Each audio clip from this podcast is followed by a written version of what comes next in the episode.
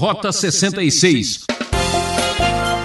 Tem gente que quando vê qualquer coisa no reino de Deus, né, ele fica com aquela síndrome de adrenalina. Oh, orei para uma pessoa, ela foi curada. Olha, o fulano lá tinha demônio e agora tá bom. E a pessoa perde o foco, perde a essência.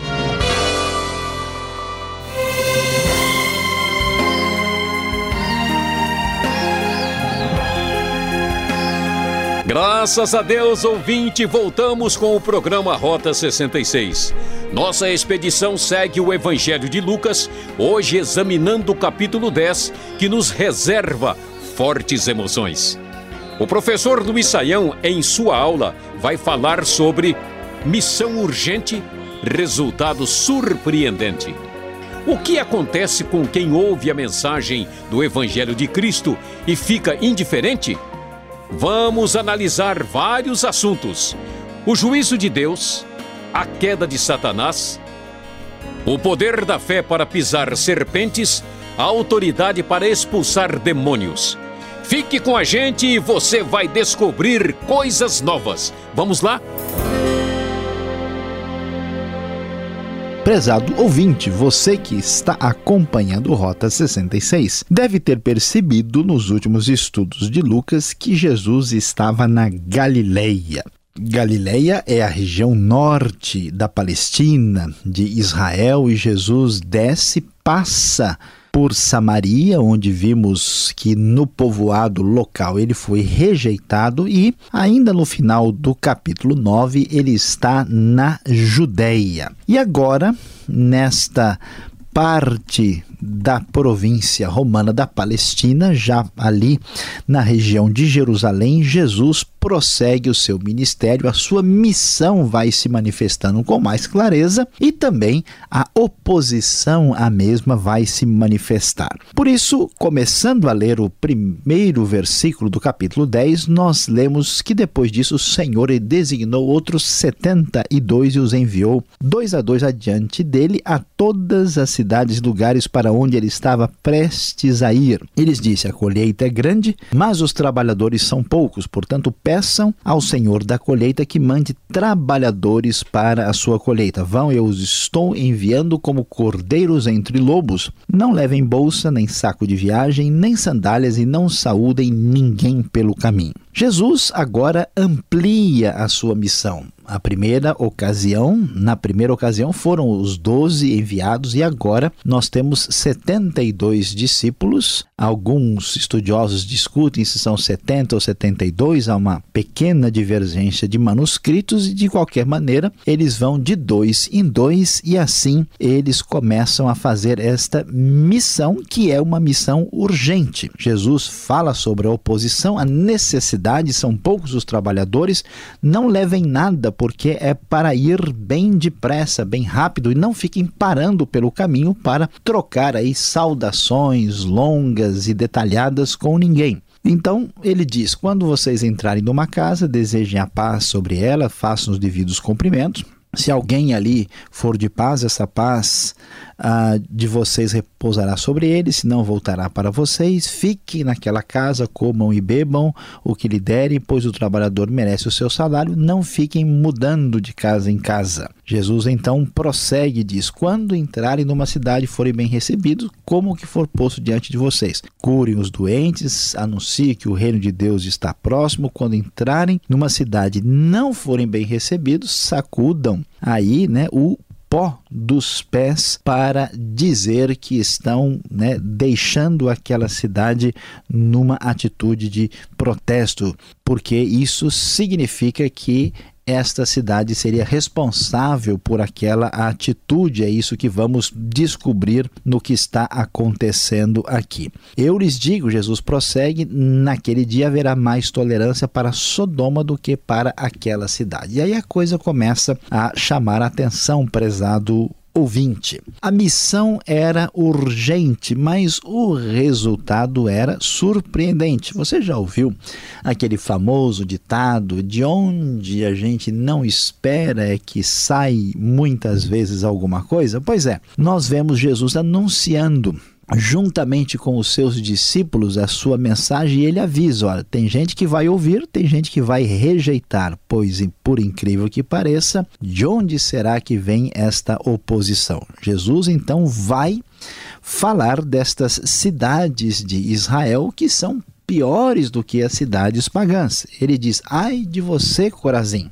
Aí de você, Betsaida, porque se os milagres que aí foram realizados fossem feitos lá em Tiro e Sidom, há muito tempo elas teriam se arrependido. Tiro e Sidom são cidades da Fenícia e teriam se arrependido com roupas de saco e cobrindo-se de cinzas. E Jesus prossegue e diz: haverá menor rigor para Tiro e Sidom do que para vocês, Cafarnaum, você acha que você será elevado ao céu? Não, descerá até o Hades.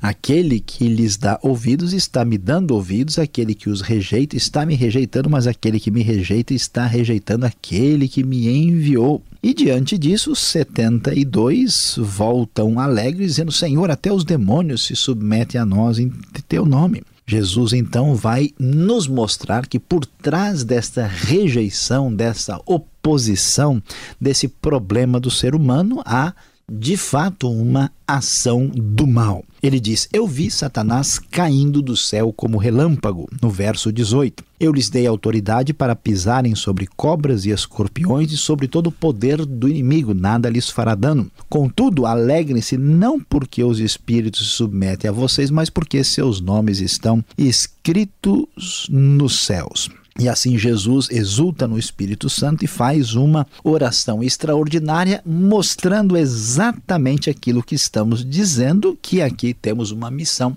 urgente com um resultado surpreendente. Jesus agradece porque estas coisas foram escondidas dos sábios e cultos e foram reveladas aos pequeninos. Deus revela muitas vezes àqueles que nós não imaginamos que vão receber esta palavra especial da parte do Pai. Não é possível conhecer o Pai a não ser pelo Filho, diz Jesus na sequência. Vocês devem ser considerados felizes por vocês estarem vendo tudo o que estão vendo, Jesus diz, porque muitos desejaram e não tiveram esta felicidade. Prosseguindo, o texto vai nos contar uma história interessantíssima que, aliás, só aparece aqui no Evangelho de Lucas. Jesus contou a famosa parábola do bom samaritano.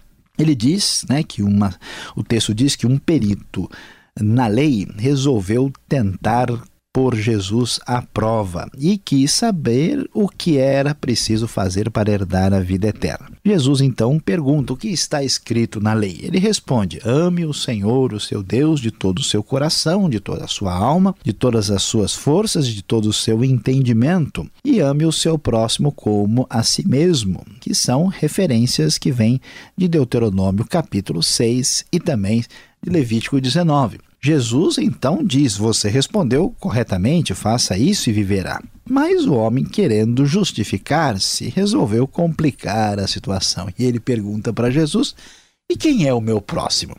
O texto vai nos contar o que acontece na sequência, prezado ouvinte. Em resposta, Jesus disse: Um homem descia de Jerusalém para Jericó quando caiu nas mãos de assaltantes. Estes lhe tiraram as roupas, espancaram-no e se foram, deixando-o quase morto. Aconteceu estar descendo pela mesma estrada um sacerdote, quando viu o homem, passou pelo outro lado, e também assim um levita, quando chegou ao lugar o, e o viu, passou pelo outro lado, mas um samaritano, estando de viagem, chegou onde se encontrava o homem, e quando o viu, teve piedade dele. Aproximou-se, enfaixou-lhe as feridas, derramando nelas vinho e óleo, depois colocou sobre o seu próprio animal, levou para uma hospedaria e cuidou dele. No dia seguinte, deu dois denários ao hospedeiro e lhe disse: Cuide dele. Quando eu voltar, lhe pagarei todas as despesas que você tiver.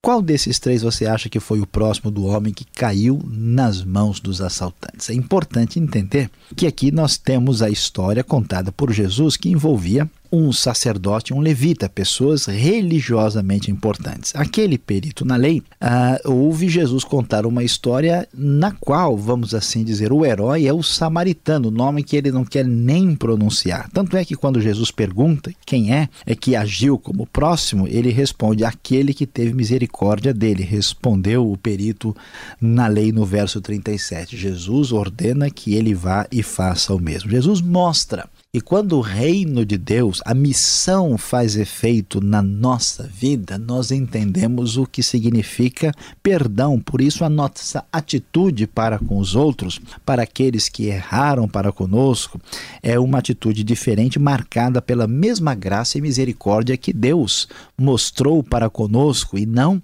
na leitura limitada e legalista da própria lei. E aqui Jesus vai mostrar que por exemplo, um samaritano, que é alguém que jamais se poderia imaginar, se torna aquela pessoa de quem a gente nunca esperaria nada e aqui ele é a referência de Jesus na sua história. Esta é a missão do Evangelho, uma missão urgente, com resultado surpreendente. E para fechar com chave de ouro as surpresas do capítulo 10. O texto nos diz que Jesus vai com os discípulos até um povoado onde viviam uma, vivia uma mulher chamada Marta que o recebeu em casa. Maria era sua irmã, ficou assentada aos pés do Senhor ouvindo a sua palavra e Marta estava ocupada com o serviço. E então ela aproxima-se de Jesus e diz: Senhor, não te importas que minha irmã tenha me deixado sozinha com o serviço? Diz-lhe que me ajude. Respondeu o Senhor: Marta, Marta, você está preocupada e inquieta com muitas coisas, todavia apenas uma é necessária. Maria escolheu a boa parte e esta não lhe será tirada. É muito interessante que nós vemos a prioridade do reino de Deus sobre as necessidades urgentes do dia a dia. O que, que é urgente? A missão é urgente, as outras coisas podem esperar um pouco. E o texto termina focalizando não um levita, não um religioso, não um sacerdote, não uma pessoa aparentemente especial, mas uma mulher comum que é atingida pela palavra de Jesus e que é o resultado dessa missão urgente. Prezado ouvinte, preste atenção e entenda a realidade das coisas espirituais que aparecem em Lucas 10. Missão urgente com resultado surpreendente.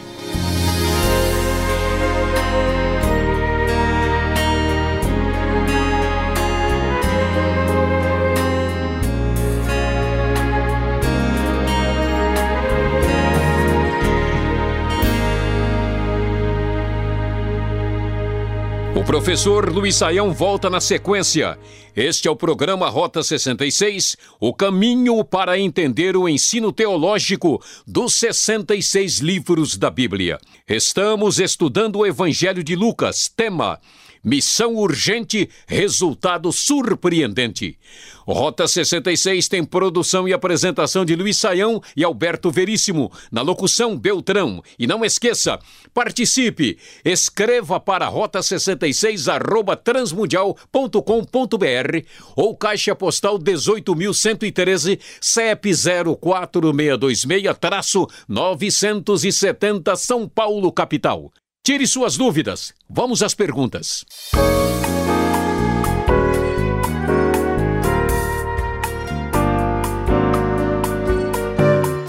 Vamos em frente agora com as perguntas, Lucas capítulo 10. Você acompanhou a exposição e vamos então à primeira dúvida aqui. Professor, Deus usa duas medidas diferentes? Haverá maior rigor para Corazim e Betsaida do que para Tiro e Sidom? Pastor Alberto, algumas pessoas, talvez olhando o texto, podem ficar com essa impressão. Será que Deus tem, né, réguas distintas? Uma cidade ele gosta, talvez porque ele andou por lá, achou bonita e ele dá aí uma, uh, um grau de exigência X. Na outra cidade a coisa é pior. Será que é assim? Não é essa a questão. A questão que está aqui sendo apresentada, quando Jesus fala de maior e menor rigor, tem a ver com a oportunidade que uma cidade, que um povo, que uma pessoa tem e a responsabilidade que isso traz, que isso acarreta. Porque a questão é que estas cidades da Palestina, incluindo o que você mencionou, Corazim e Betsaida, e também Cafarnaum, cidades de Israel, eles têm a mensagem dos profetas, eles estão esperando o Messias, eles estão vendo Jesus lá, os milagres estão acontecendo e mesmo assim eles estão de coração, as cidades estão de coração endurecido, enquanto outras cidades pagãs que tiveram pouquíssima informação da parte de Deus, Jesus diz: olha, se o, o que vocês viram aqui, o pessoal lá de Tiro e Sidom, que são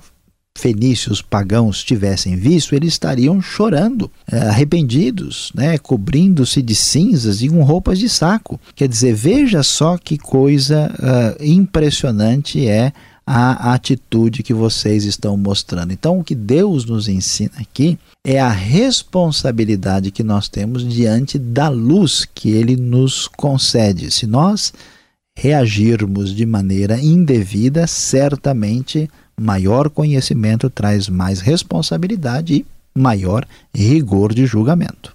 Quero destacar o versículo 18 aqui do capítulo 10. Jesus viu Satanás cair do céu, diz o texto. Quando é que isso aconteceu, professor?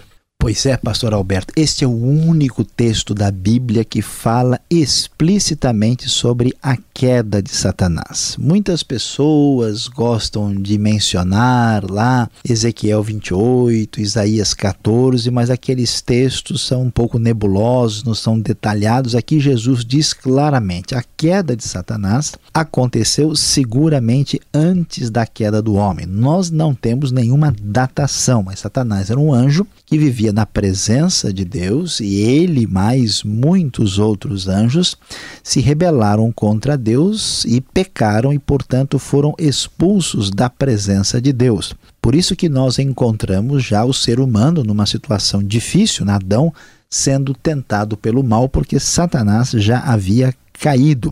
E exatamente neste versículo Jesus fala nitidamente que Satanás caiu do céu e aqui nós estamos vendo que o seu poder está sendo enfraquecido pela manifestação do Messias que chega com o reino de Deus. Agora, na sequência, o verso 19 traz assim um, um, um estilo diferente de você aplicar a sua fé. Que história é essa de pisar em serpentes, escorpiões?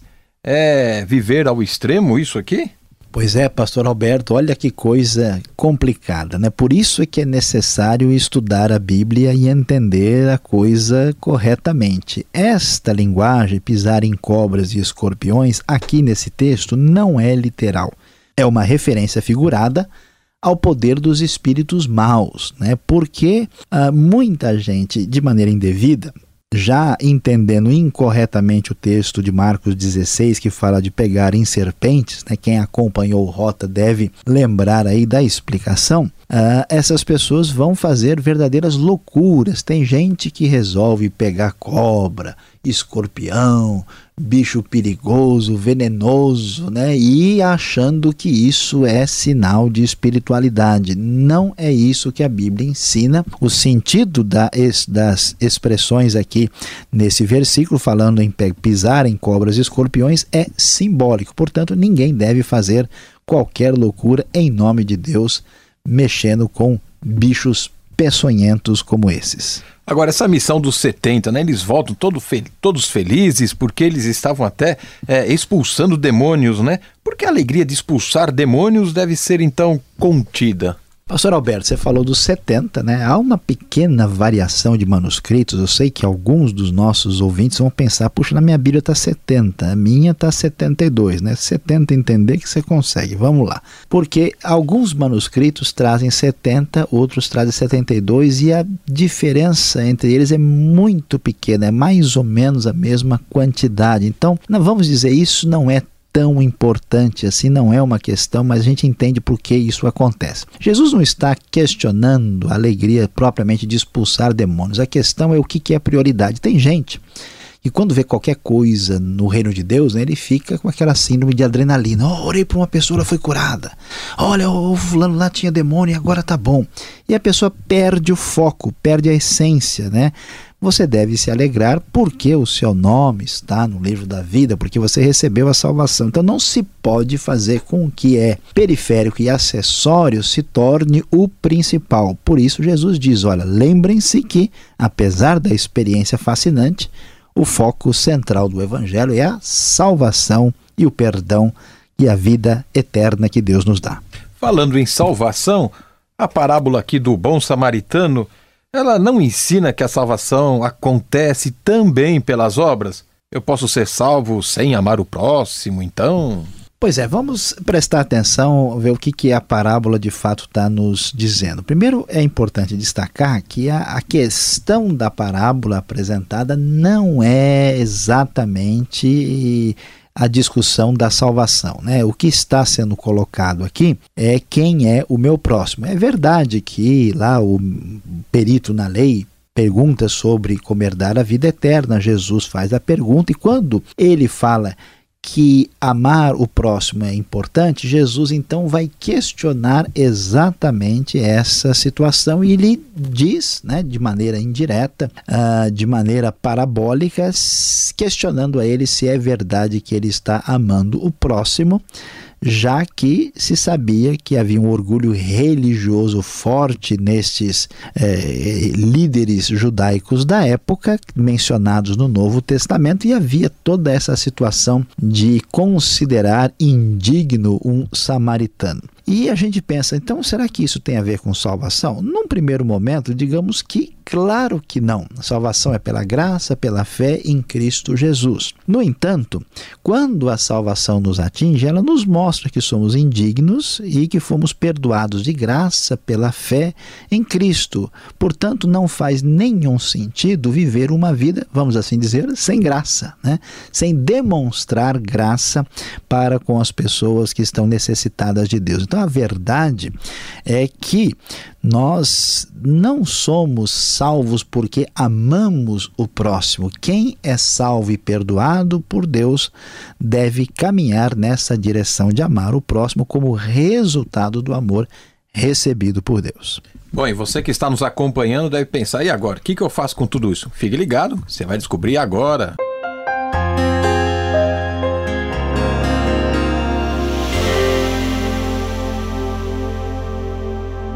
No Rota 66 de hoje, você acompanhou aqui o capítulo 10 de Lucas. É, nós falamos sobre missão urgente resultado surpreendente. Jesus envia os seus discípulos que saem proclamando a sua palavra rejeitada por alguns e recebida por outros.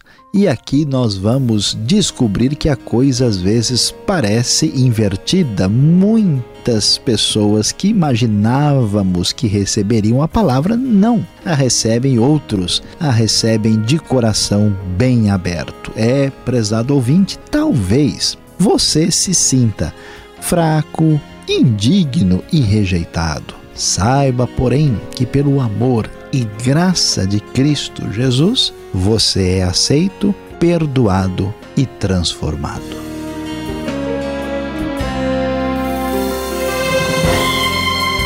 O Rota 66 de hoje acabou, ouvinte, que pena!